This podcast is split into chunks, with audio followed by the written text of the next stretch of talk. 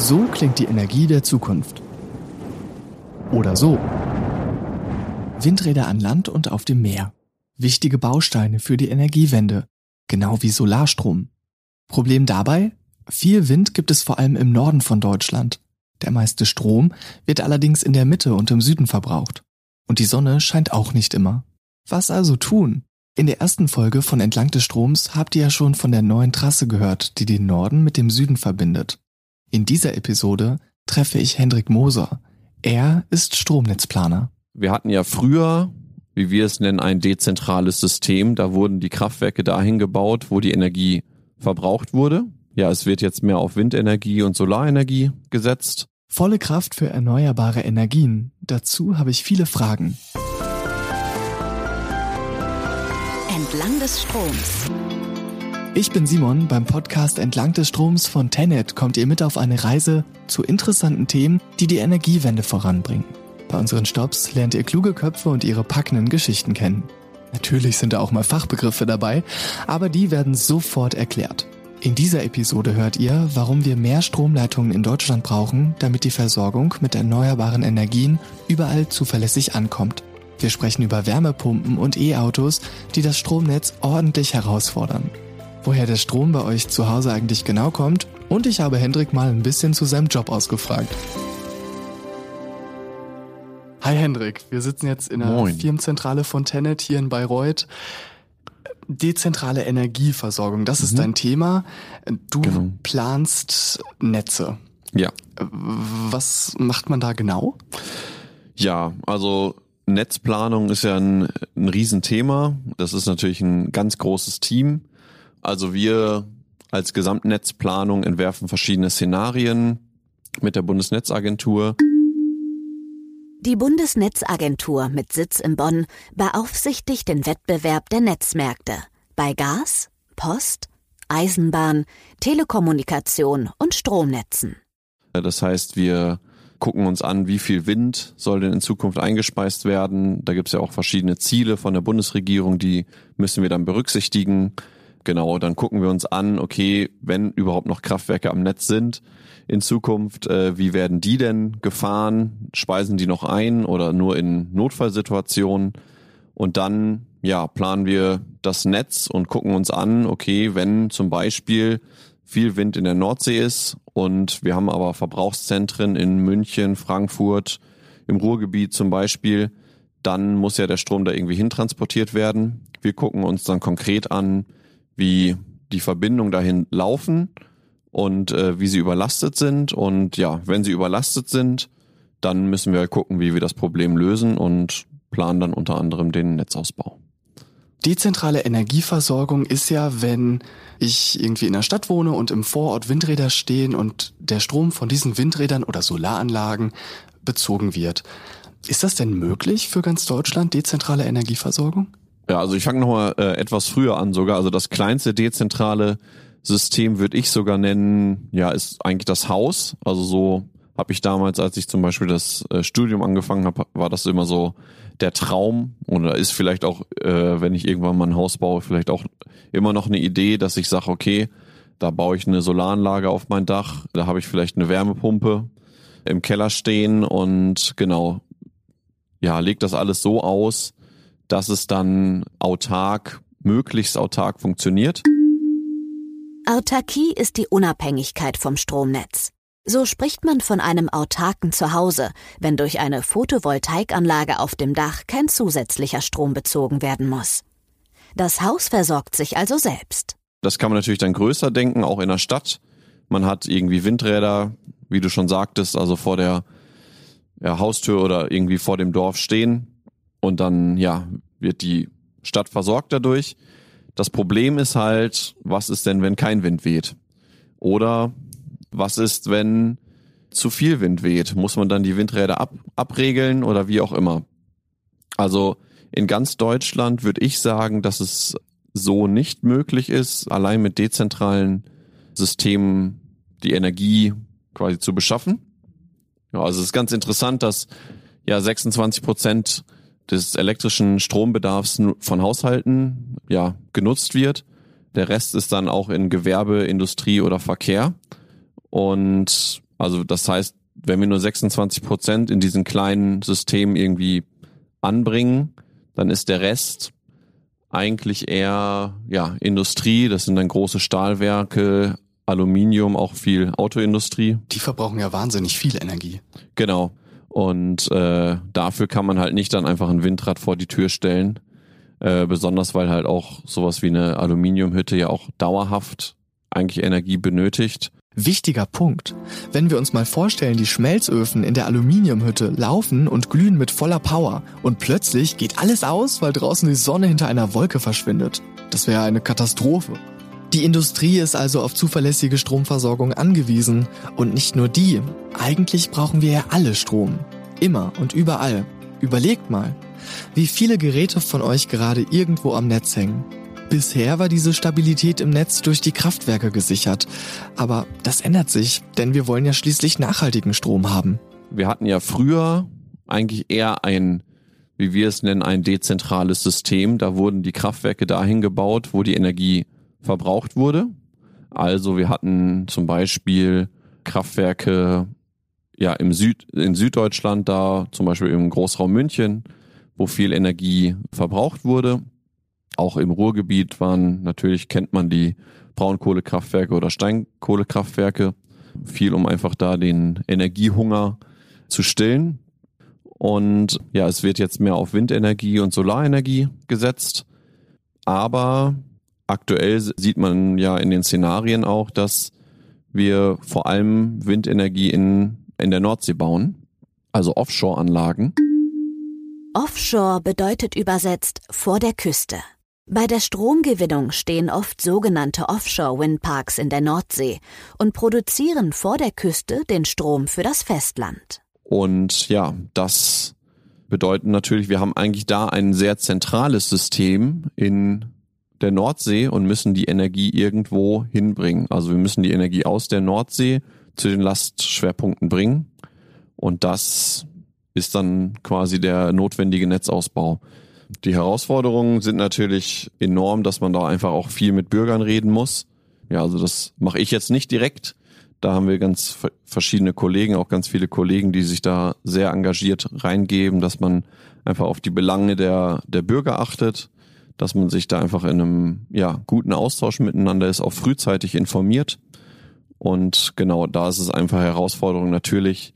Es gibt viele Diskussionen, wo dann wirklich so eine Trasse langläuft. Unter einer Trasse versteht man den geplanten oder bestehenden Verlauf eines Weges zwischen zwei Orten. Zum Beispiel bei einer Bahntrasse.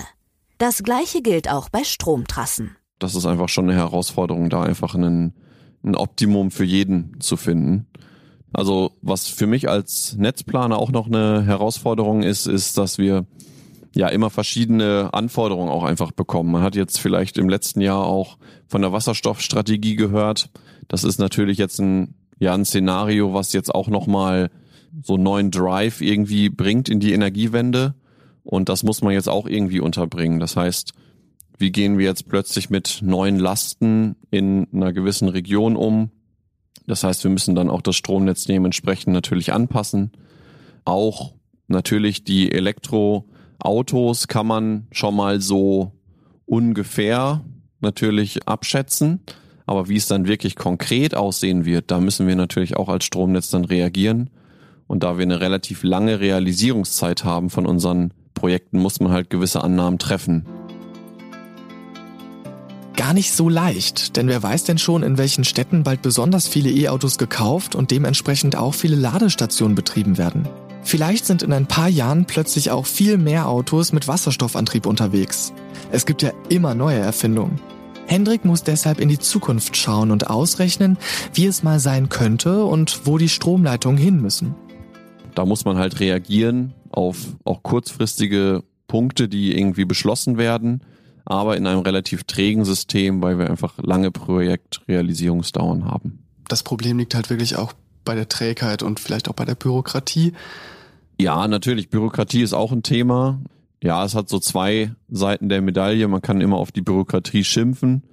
Aber ich finde auch, dass es wichtig ist, es gut geprüft zu haben. Also es gibt andere Länder, da wird das einfach gemacht und ich finde es schon wichtig auch, dass einfach da alle Leute, die beteiligt sind, auch mit einbezogen werden und das braucht einfach Zeit. Und das ist dann einfach so. Dafür leben wir einfach in so einer Gesellschaft, wo, wo einfach alles gesagt werden darf. Das finde ich schon wichtig. Aber natürlich braucht es Zeit und da müssen wir dann einfach, ja, schon eine gewisse Dynamik auch in unserer Planung haben. Äh, und das ist auf jeden Fall eine Herausforderung, wo wir immer auch im engen Kontakt sein müssen mit allen Kollegen, aber auch der Politik und auch den Leuten vor Ort. Klingt auf jeden Fall sehr, sehr anstrengend nach einer großen Herausforderung. Wie ist denn das? Wie kann ich mir das Stromnetz vorstellen, wenn du das planst? Also es wird wahrscheinlich nicht so sein, dass du einfach eine Landkarte nimmst, einen Lineal, dann, ah, da im Norden ist ein Windpark, so, und jetzt ziehe ich eine rote Linie, einfach bis in Süden und da ist jetzt die Trasse. So sieht das wahrscheinlich nicht aus, oder? nee, das stellen sich vielleicht manche Leute so vor, aber nee, das ist es nicht. Also wir sind natürlich ein großes Team. Wir sind auch in Abstimmung mit den anderen Übertragungsnetzbetreibern. Wir sind ja für eine gewisse Region in Deutschland zuständig. Das heißt, es ist auch ein Prozess. Also ich persönlich bin auch quasi eher da in zweiter Reihe äh, tätig, aber die Kollegen da, die in diesen sogenannten vier ÜNB-Gruppen, also vier Übertragungsnetzbetreiber-Gruppen, diskutieren auch mit der Bundesnetzagentur zusammen. Die gucken sich halt diese Szenarien an in Zukunft, identifizieren dann auch Engpässe im Netz und schauen dann halt gerade mit uns den das nennt sich dann Gebietsnetzplaner, also wo wir für ein gewisses Gebiet verantwortlich sind. Genau da diskutieren wir dann, was es für Möglichkeiten gibt, ob man das lösen kann, indem man einfach unter anderem zum Beispiel Freileitungsmonitoring mit einberechnet. Das heißt, dass wir die Windkühlung auf unseren Leitungen mit einberechnen und auch die Außentemperatur. Die Windkühlung mit berücksichtigt und dann kann man einfach äh, dadurch auch die Leitung höher belasten. Das ist halt ganz spannend. Dann werden durch Wetterstationen die ja, Windstärken und auch die Temperaturen betrachtet und dann kann es sein, dass man in der auch vorausschauenden Netzplanung damit hinkommt. Das heißt, wir ja, nutzen diese Intelligenz im Netz, um halt einfach die, die Stromnetze höher zu belasten, aber es gibt halt auch Szenarien, wo das dann nicht mehr ausreicht. Da müssen wir dann die Trassen entweder neu bauen oder halt weitere Trassen bauen, ja. Das ist ja total interessant. Also wusste ich bis jetzt auch noch nicht, dass wenn der Wind weht und es dadurch kühler ist, dass man das dann stärker belasten äh, darf. Wenn ich jetzt meine Playstation lade, wo kommt dann der Strom überhaupt her? Kommt der bei mir aus der Region? Also wo wurde der erzeugt?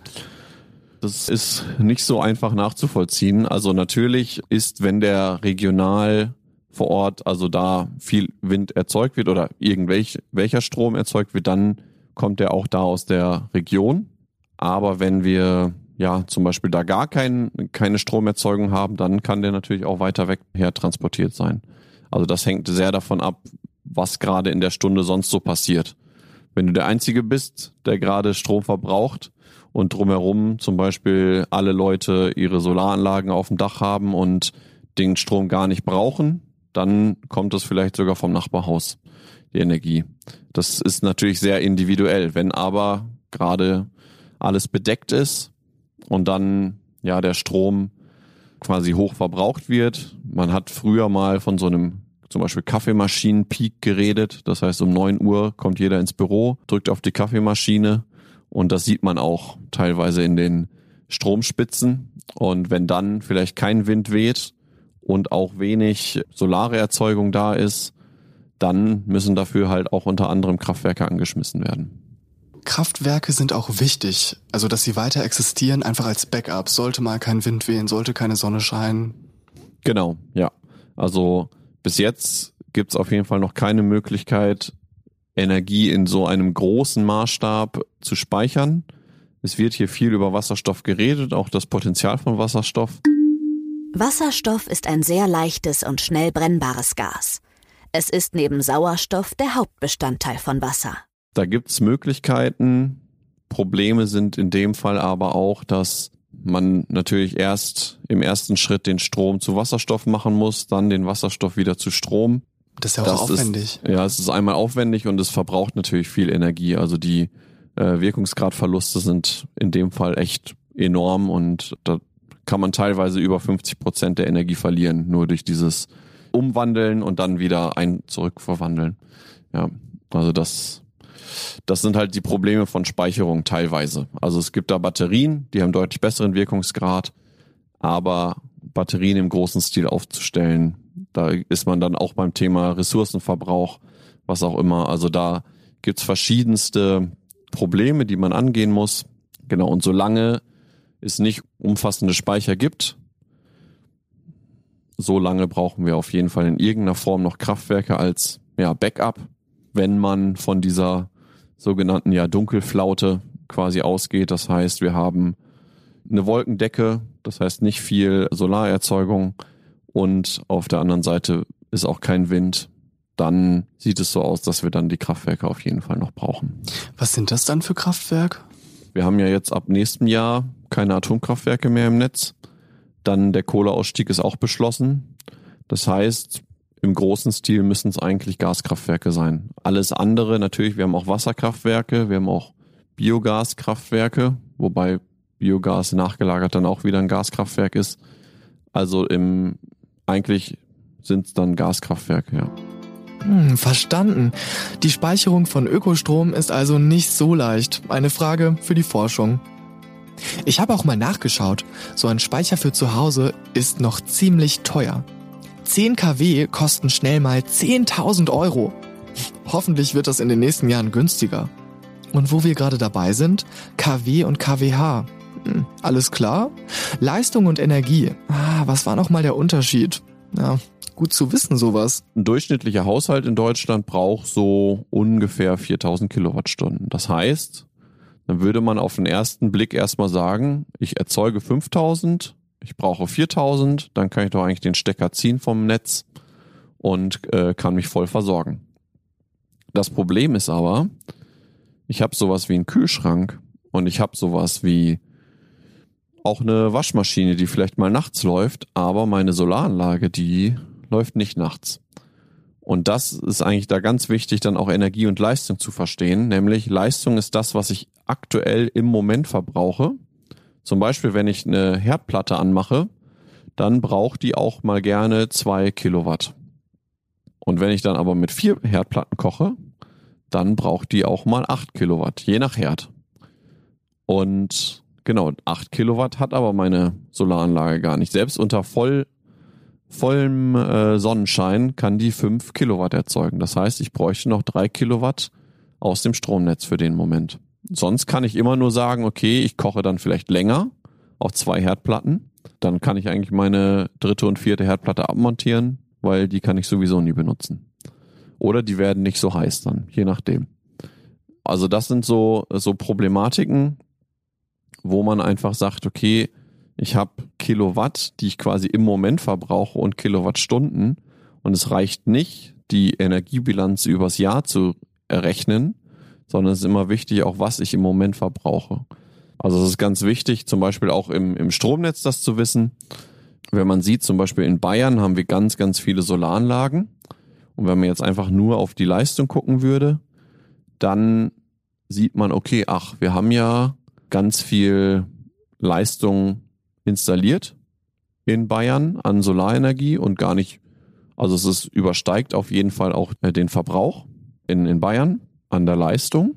Aber wenn man jetzt auf die Energie guckt, Solarenergie hat nicht so viele Vollbenutzungsstunden. Vollbenutzungsstunden oder auch Volllaststunden genannt, ist ein Maß für die Nutzung einer technischen Anlage. Eine Anlage läuft nämlich nicht immer gleich stark. Die Vollbelastungsstunden werden aus dem Jahresnutzungsgrad errechnet. Dabei wird die Zeit ermittelt, die die Anlage umsetzt, wenn Betriebspausen oder geringere Auslastungen vorkommen. Dabei wird alles auf ein Jahr gerechnet. Auch je nach Region in Deutschland, aber so um die 1000 Vollbenutzungsstunden hat man in, äh, in Deutschland für, für Solarenergie. Und genau das ist halt, sind halt auch nur 1000 Stunden. Wir haben im Jahr 8760 Stunden. Das heißt, nicht mal ein Achtel der Zeit äh, läuft dann die Solaranlage auf Volllast, wenn man es umrechnet. Genau, und das reicht einfach nicht. Das heißt, wir müssen für eine gewisse Zeit die äh, ja, Energie dann auch nach Bayern zum Beispiel transportieren. Genau. Also ist auch dieser Strommix einfach wichtig. Nun nehmen ja Wärmepumpen zu. Wenn ich mit dem Auto fahre, begegnen mir unfassbar viele E-Autos in letzter mhm. Zeit, ist mir mal aufgefallen. Ähm, das bedeutet ja auch eine höhere Last. Wie ist die zu bewältigen? Ja, das ist äh, auf jeden Fall eine große Herausforderung in unserer Zeit. Also wir schalten ja unsere Kraftwerke ab und ja, zusätzlich wird es in Zukunft noch mehr Stromlast geben. Äh, das ist natürlich regional sehr, sehr unterschiedlich. Also ich würde jetzt mal sagen, äh, in Niedersachsen und in Schleswig-Holstein, die einfach unsere ja, Energiequellen in Deutschland sind, äh, da wird das Thema wahrscheinlich äh, beherrschbar sein, auf jeden Fall, weil wir da einfach viel Energieerzeugung haben. Ist natürlich wieder das Thema Leistung und Energie. Wenn wir natürlich keinen Wind haben in der Stunde und auch keinen Speicher, dann ist es auch problematisch, in dem Moment dann sein, sein Elektroauto zu laden. Aber trotzdem im Großteil der Zeit, wenn dann halt Wind weht, dann können wir äh, das wahrscheinlich in Niedersachsen und Schleswig-Holstein relativ gut abhandeln. Problematiken sind dann einfach, ja, wieder Süddeutschland, wo einfach keine Kraftwerke mehr stehen, wo einfach die Energie hintransportiert werden muss. Natürlich, wenn die Solaranlage voll läuft, dann kann ich auch ganz entspannt mein, mein Auto laden, aber wahrscheinlich bin ich meistens gar nicht zu Hause äh, tagsüber. Und äh, ja, wenn ich nachts mein Auto laden will, dann muss halt die Energie irgendwo herkommen. Das heißt, auch mit diesen steigenden Lasten ist auch die Herausforderung, dass wir halt den ja, Netzausbau weiter einfach äh, ja, tätigen, weitermachen. Und das ist einfach auch, auch eine große Herausforderung, gerade wo man dann in Zukunft sieht, dass die Last halt einfach auch noch in Süddeutschland einfach noch weiter zunimmt. Am Stromnetzausbau führt also kein Weg vorbei, denn anders bekommen wir die grüne Energie aus dem Norden nicht in den Süden. Außerdem muss in Sachen Speicher noch viel passieren, damit irgendwann auch die letzten Kraftwerke als Puffer unnötig werden und vom Netz können. Spannend, was Hendrik so alles bedenken muss als Stromnetzplaner. Cooler Job, denkt ihr jetzt vielleicht auch. Hendrik als gebürtiger Bielefelder ist dafür sogar 480 Kilometer nach Bayreuth zu Tenet gekommen. Also ich habe regenerative Energien studiert und äh, das Thema war von Anfang an sehr interessant. Und äh, ich habe dann auch immer überlegt und auch die Professoren so in den ersten Semestern gefragt, ja, was ist denn die wichtigste Energie? Und da hat mir eigentlich äh, jeder gesagt, ja, der Energiemix ist wichtig. Das habe ich dann auch verstanden. Irgendwann kam man darauf, okay, wenn das Stromnetz nicht funktioniert, dann funktioniert irgendwie alles zusammen gar nicht. Und da war für mich dann irgendwie der Gedanke schon mal geboren, okay, irgendwie so das Thema Stromnetze ist, ist was für mich. Fand ich auch alles sehr spannend mit der Elektrotechnik und äh, dann habe ich ja mal so ein bisschen geguckt, genau, also es gibt ja vier Übertragungsnetzbetreiber, es gibt einen um die Ecke in Dortmund, aber ich habe dann mich doch konkret für Tenet entschieden, einfach weil ich einmal diesen ja, Mitarbeiterbezug, also natürlich in der Mitarbeiterwerbung gab es dann so Sportprogramme, die angelegt wurden. Das war sehr interessant. Wir waren zum Beispiel jetzt, also als ich dann angefangen habe, 2017, waren wir mit dem Rennrad auf dem Großglockner. Also als äh, Event. Das war schon sehr beeindruckend. Das hat auch echt viel Spaß gemacht. Wie man sich hier um Mitarbeiter kümmert, das war doch für mich nochmal ein Ausschlag, auch dann nach Bayreuth zu gehen, auch wo es ein bisschen weiter weg ist. Auch, ja, es ist hier halt nicht die Großstadt, aber man ist einfach super schnell in der Natur. Das ist einfach auch sehr schön. Also das war auch alles mit ein Standortvorteil hier aus Bayreuth und ich bin dann genau zu meiner Bachelorarbeit hier das erste Mal gewesen. Da hat mir die Stadt so gut gefallen und auch die Kollegen.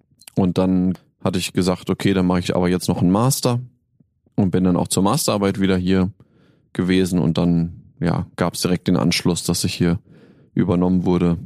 Ja, mittlerweile bin ich fünf, sechs Jahre schon in Bayreuth, halt mit verschiedenen Unterbrechungen auch, aber doch schon eine längere Zeit. Ja. Ja, mega cool und auch cool, dass es dir so gut gefällt. Was für Fähigkeit muss man denn mitbringen, wenn man ein Netzplaner werden möchte? Also Planungsfähigkeit wahrscheinlich. Aber was noch? Ja, auch, auch sehr spannend. Das ist also, wenn man jetzt so durch unser Team schaut, sind wir da charakterlich auch sehr unterschiedlich. Das macht es natürlich auch aus, dass wir äh, nicht alle komplett gleich denken. und da einfach, ja, auch einfach eine gesunde Reibung dabei ist, dass man einfach auch Sachen diskutiert. Ich würde sagen, auf jeden Fall so dieses vernetzte Denken, dass man schaut, okay, hier habe ich jetzt ein Projekt, was vielleicht irgendwo ein Problem hat, auch immer eine Verzögerung, dass ich dann auch direkt verstehe, auf der anderen Seite, ja, äh, das hat auf jeden Fall Auswirkungen auf das andere Projekt. Das ist, glaube ich, ganz wichtig bei uns. Äh, natürlich, ja, der, das ist natürlich obligatorisch der elektrotechnische Sachverstand und sonst einfach sich vernetzen. Also das ist, glaube ich, bei Tenant auch sehr wichtig. Also es ist ganz spannend, also wie, wie teilweise Wege wirklich von Kollegen irgendwie zu Tenet geführt haben. Wir haben dann auch so Kurse bei Tenet irgendwie E-Technik für Nicht-E-Techniker und so. Also da gibt's dann auch Kurse, wo man dann so die, die Grundlagen der Elektrotechnik auch lernen kann, wenn, wenn man nicht jetzt direkt auch was berechnen muss, sondern einfach mal so das versteht. Zum Beispiel Leistungen der Energie, aber auch noch weitergehende Themen. Ja. Das ist ja auch voll gut, wenn man dann diese Kurse machen kann. Mega cool. Danke, dass du mir einen Einblick in die Netzplanung, aber auch in dein Unternehmen gegeben hast. Danke dir. Gerne, danke für das Gespräch. Ich habe heute eine ganze Menge gelernt. Zum Beispiel, dass dezentrale Energieversorgung und der Netzausbau nicht so einfach umzusetzen sind, wie man sich das im ersten Moment vorstellt. Dabei ist es wichtig, dass wir unsere Energie aus dem Norden in den Süden transportieren. Dafür muss die Energiewende in Deutschland weiter vorangebracht werden. Alle Fachbegriffe und auch die aktuellen Jobs von Tenet findet ihr unten in der Beschreibung des Podcasts. In der nächsten Folge treffe ich Katharina Keim. Sie wird mir dann mehr zum Thema Umweltschutz sagen. Seid dann auch wieder mit dabei auf meiner Reise entlang des Stroms.